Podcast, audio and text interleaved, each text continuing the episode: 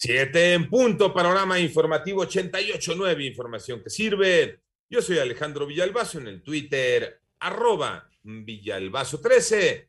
Es jueves 23 de septiembre, Iñaki Manero. Adelante, Iñaki. Muchas gracias, Alex. Vámonos con el panorama COVID. La cifra de muertes a nivel mundial ya llegó a 4.719.579 personas. Estas son las cifras del gran concentrado que hace la Universidad Johns Hopkins. El número global de casos llegó a los 230 millones 120 mil 868. Eh, y el ministro, el ministro de Salud de Brasil, Marcelo Queiroga, dio positivo a COVID-19 en medio de la asamblea de la ONU. Ya estaba infectado cuando estaba ahí en la asamblea. Ya está en cuarentena y el equipo brasileño que viajó con él ya se hizo pruebas que salieron negativas. Toda esta comitiva brasileña pues tenía que comer en la calle pizzas porque no los dejaban entrar a los hospitales no se habían puesto, a los, eh, a los restaurantes no se habían puesto la vacuna. En Jalisco, 20 menores de edad ya fueron vacunados contra COVID-19 luego de ampararse para obtener el derecho a recibir el biológico de Pfizer. Y así va la pandemia en México, la tiene Moni Barrera. Con la notificación de 11.603 nuevos contagios en un día, la Secretaría de Salud informó que ya son 3.597.168 casos de COVID en el país y 811 decesos más en 24 horas y así se reportan 273.391 defunciones. A través del boletín técnico se dio a conocer que la curva epidémica se ubicó en menos de 22% con 66.264 casos activos del virus y la ocupación nacional hospitalaria hospitalaria en camas generales se mantuvo en 38% y en terapia intensiva en 32%. En 88.9 Noticias, Mónica Barrera. Vámonos al panorama nacional. La Fiscalía de Guanajuato ya identificó los autores materiales e intelectuales del atentado con artefacto explosivo en Salamanca, que le costó la vida a dos personas en el restaurante Barra 1604.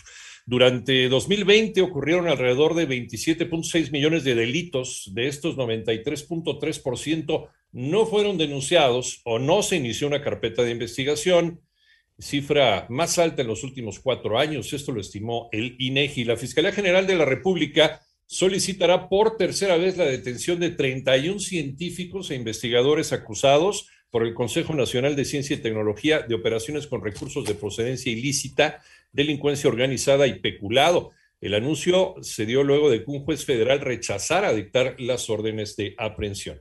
En muchos lugares de México es complicado conseguir agua, agua apta para el consumo personal. Toño Aranda. El consumo de agua con nivel de toxicidad moderado es una práctica común en nuestro país que la nueva norma 001 sobre límites de contaminantes en las descargas de aguas residuales deberá ir regulando poco a poco, indicó Juan Manuel Morgan, investigador del Instituto de Ingeniería de la UNAM, durante el conversatorio sobre la norma 001 organizado por el Seminario Universitario de Sociedad, Medio Ambiente e Instituciones. El especialista indicó que en muchos lugares de nuestro país el único método de potabilización del agua agua es la cloración, algo que no es suficiente ante los niveles de contaminación con que se vierten las aguas residuales en algunos cuerpos de agua que abastecen a parte de la población. Considerando que las descargas de aguas residuales con esa toxicidad moderada van a cuerpos de agua, en la mayor parte del país el agua potable que se consume directamente se extrae de esos cuerpos de agua. En el mejor de los casos tienen solamente desinfección con cloro como potabilización entre comillas. Para 88.9 Noticias, Antonio Randa.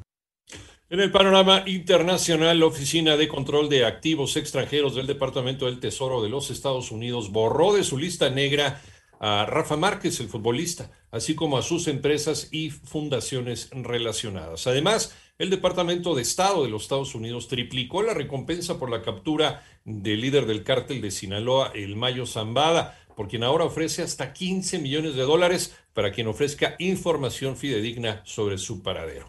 Y el gobierno talibán pidió a las Naciones Unidas un rápido reconocimiento a nivel internacional de los nuevos gobernantes de Afganistán en un esfuerzo más por legitimar su poder.